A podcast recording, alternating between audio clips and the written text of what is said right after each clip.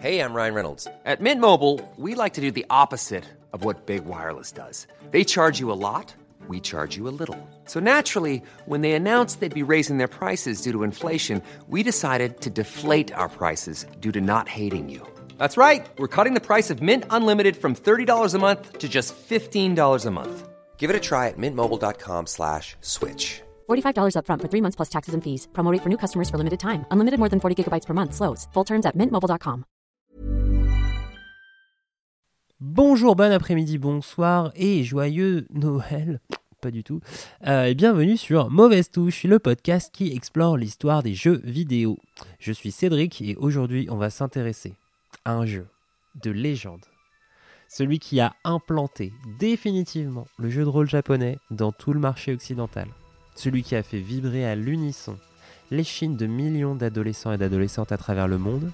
Celui qui a démontré que la poésie, l'humour, l'aventure, l'action pouvaient se mélanger à l'ambition pour cristalliser un putain de chef-d'œuvre universel. Ce bon vieux Final Fantasy VII.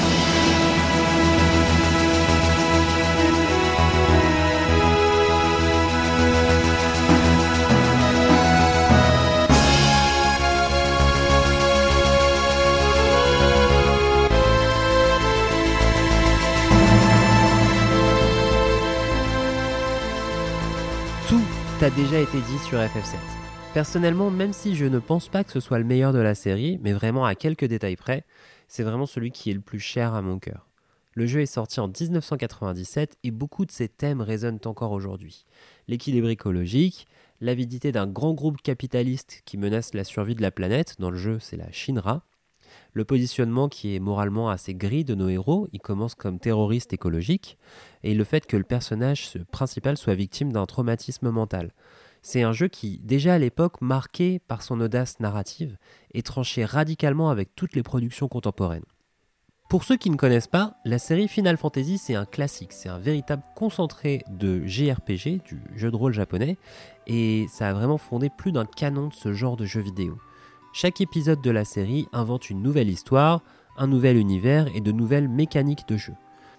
Ce septième opus de la série est le premier à avoir connu un succès en dehors du Japon. Et vraiment quel succès 10 millions de jeux vendus. C'est un raz-de-marée qui a véritablement porté la première PlayStation à travers le monde. Ça a fait exploser le studio Square Enix internationalement et ça a définitivement lancé le JRPG dans tous les marchés occidentaux.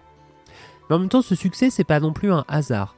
L'ambition narrative et la révolution technique que représentait Final Fantasy VII à l'époque étaient aussi soutenues par un énorme investissement marketing de Square Enix pour la promo du jeu en dehors du Japon.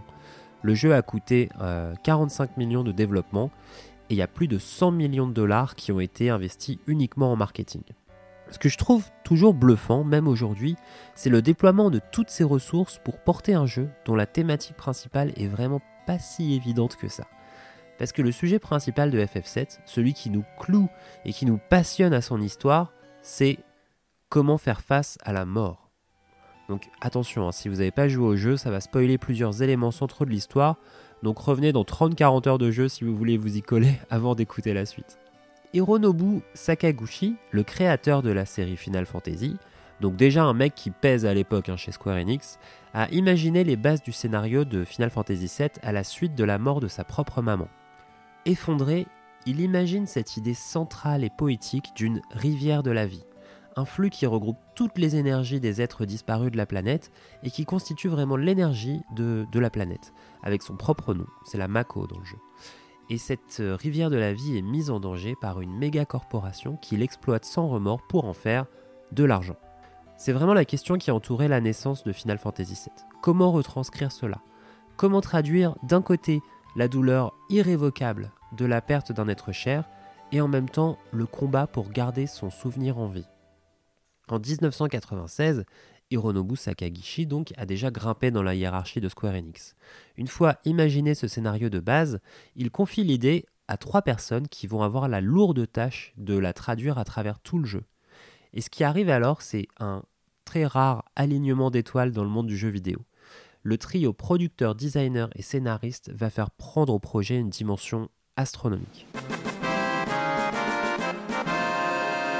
D'abord, le producteur, Yoshinori Kitase, imaginera l'idée d'un jeu basé sur la poursuite d'un antagoniste épique, Sephiroth, par le héros à travers le monde entier.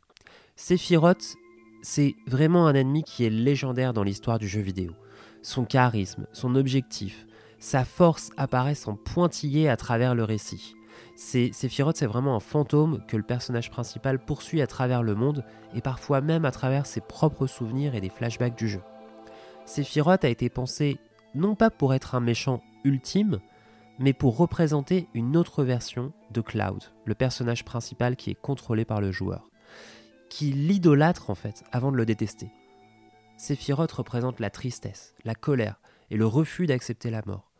Son opposé dans le jeu n'est pas le héros, Cloud, en réalité son opposé dans le jeu c'est Aeris, qui est une fleuriste énigmatique qui est le véritable moteur de la quête durant toute la première moitié du jeu. Elle sert à donner un sens et à unifier la quête de Cloud et de ses acolytes éco-terroristes autour de quelque chose d'un peu plus noble. Sephiroth lui-même n'apparaît réellement qu'à la fin de chaque acte important du jeu, tel un point d'exclamation venu du ciel pour coller des certitudes déplaisantes à tout le monde.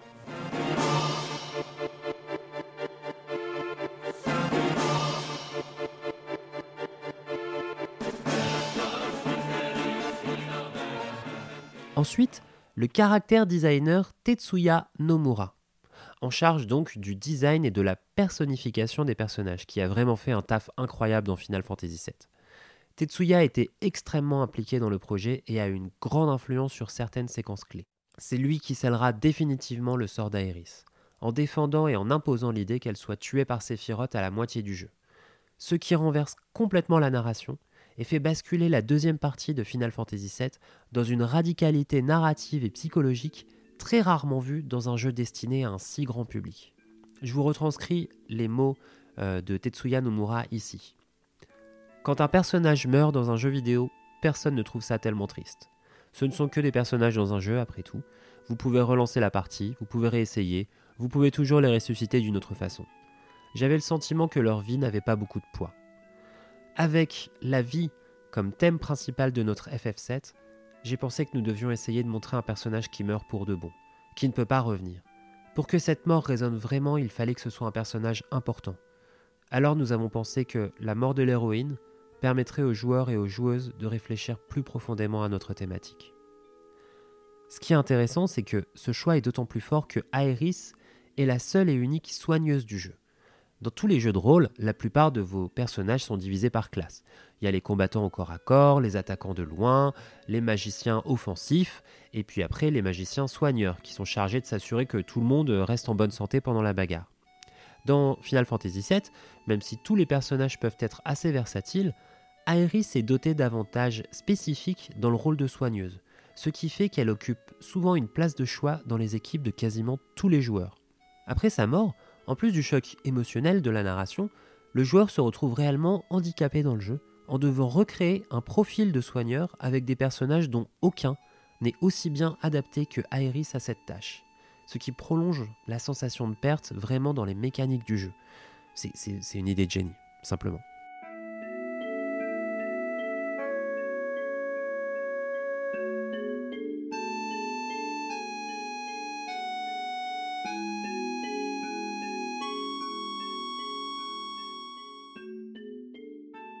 Enfin, le dernier larron, le scénariste Kazushige Nojima, qui s'est retrouvé avec la lourde tâche d'harmoniser toutes ses énergies et toutes ses envies et de développer le scénario dessus. Tout le passé de Sephiroth, l'histoire trouble du personnage principal Cloud, Rouge 13, le chien euh, qui vient d'expérience scientifique, le scientifique fou Ojo, euh, les personnages secondaires euh, Vincent, Tifa, Sid, Wutai, les poursuites sous-marines, la fusée dans l'espace, le passé de Barrett, le Gold Soccer, le réveil des armes, le travestissement de ce bon vieux Cloud au début du jeu, si vous ne connaissez pas le jeu, FF7 est incroyablement garni en personnages et en moments qui sont émouvants, loufoques ou tragiques. Nojima a réussi à vraiment insuffler une incroyable diversité de situations dans son jeu, tout en gardant une unité de thème il a vraiment pris soin à ce que les connexions entre les différents personnages et leurs connexions avec l'histoire nous apparaissent clairement, avec franchise. Ils sont tous, d'une façon différente, confrontés à une perte. Ils sont tous reliés à Aeris. tous reliés à la quête du joueur de façon élégante, même lorsqu'il s'agit de personnages cachés qui ne sont même pas nécessaires à l'aventure. C'est pareil pour l'incroyable galerie d'antagonistes, dont beaucoup auraient pu être, tels quels, des personnages alliés si le hasard ne les avait pas mis de l'autre côté de la barrière. Les Turcs, par exemple, un groupe d'experts en combat qui sont à la solde de la Shinra, ont des liens directs avec le groupe des héros. L'un des personnages, qui est pourtant un antagoniste, Reno, vit une histoire d'amour à sens unique avec Tifa, qui fait partie du groupe du joueur.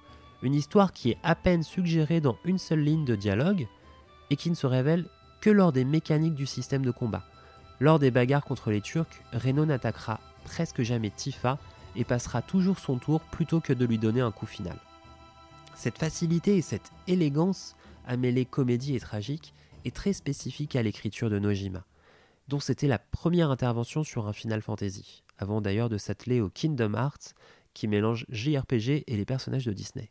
C'est réellement Nojima qui parvient à sublimer un thème, le deuil, qui aurait pu être très lourdingue entre les mains de la plupart des scénaristes de jeux vidéo. Il y a plus de 25 ans, ces quatre personnes, Sakagashi, Kitase, Nomura et Nojima, par leur collaboration constante, leur passion et leur envie d'impacter le joueur par la narration, ont construit une œuvre qui a véritablement changé le monde du jeu vidéo. Un jeu qui a lancé la PlayStation avec le succès que l'on sait, qui a ouvert les yeux des Occidentaux sur toute une facette de la culture japonaise jusque-là ignorée, et qui, sous couvert de petites autruches dorées, de monstres géants et de catastrophes cosmiques, avait envie finalement de nous faire réfléchir et nous consoler sur la perte d'un proche. Merci pour votre attention. Si vous avez aimé cet épisode, n'hésitez pas à laisser 5 étoiles et à commenter sur Apple Podcasts, à parler de ce podcast autour de vous. La prochaine fois, promis, on s'attarde sur un jeu non japonais. Euh, et bonne soirée, matinée, journée, après-midi et plein de bonnes ondes à vous. Bye bye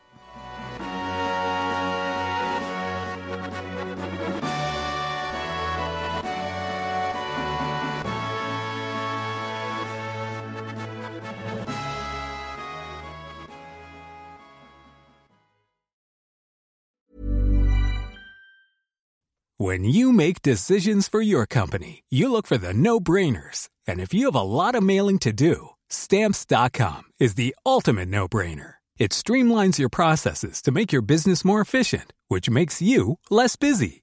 Mail checks, invoices, legal documents, and everything you need to keep your business running with stamps.com.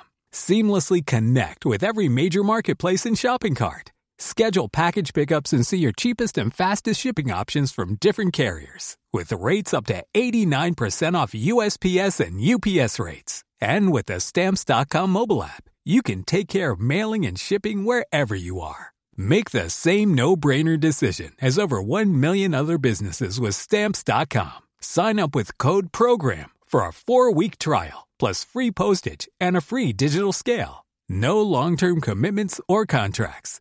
That's stamps.com. Code program.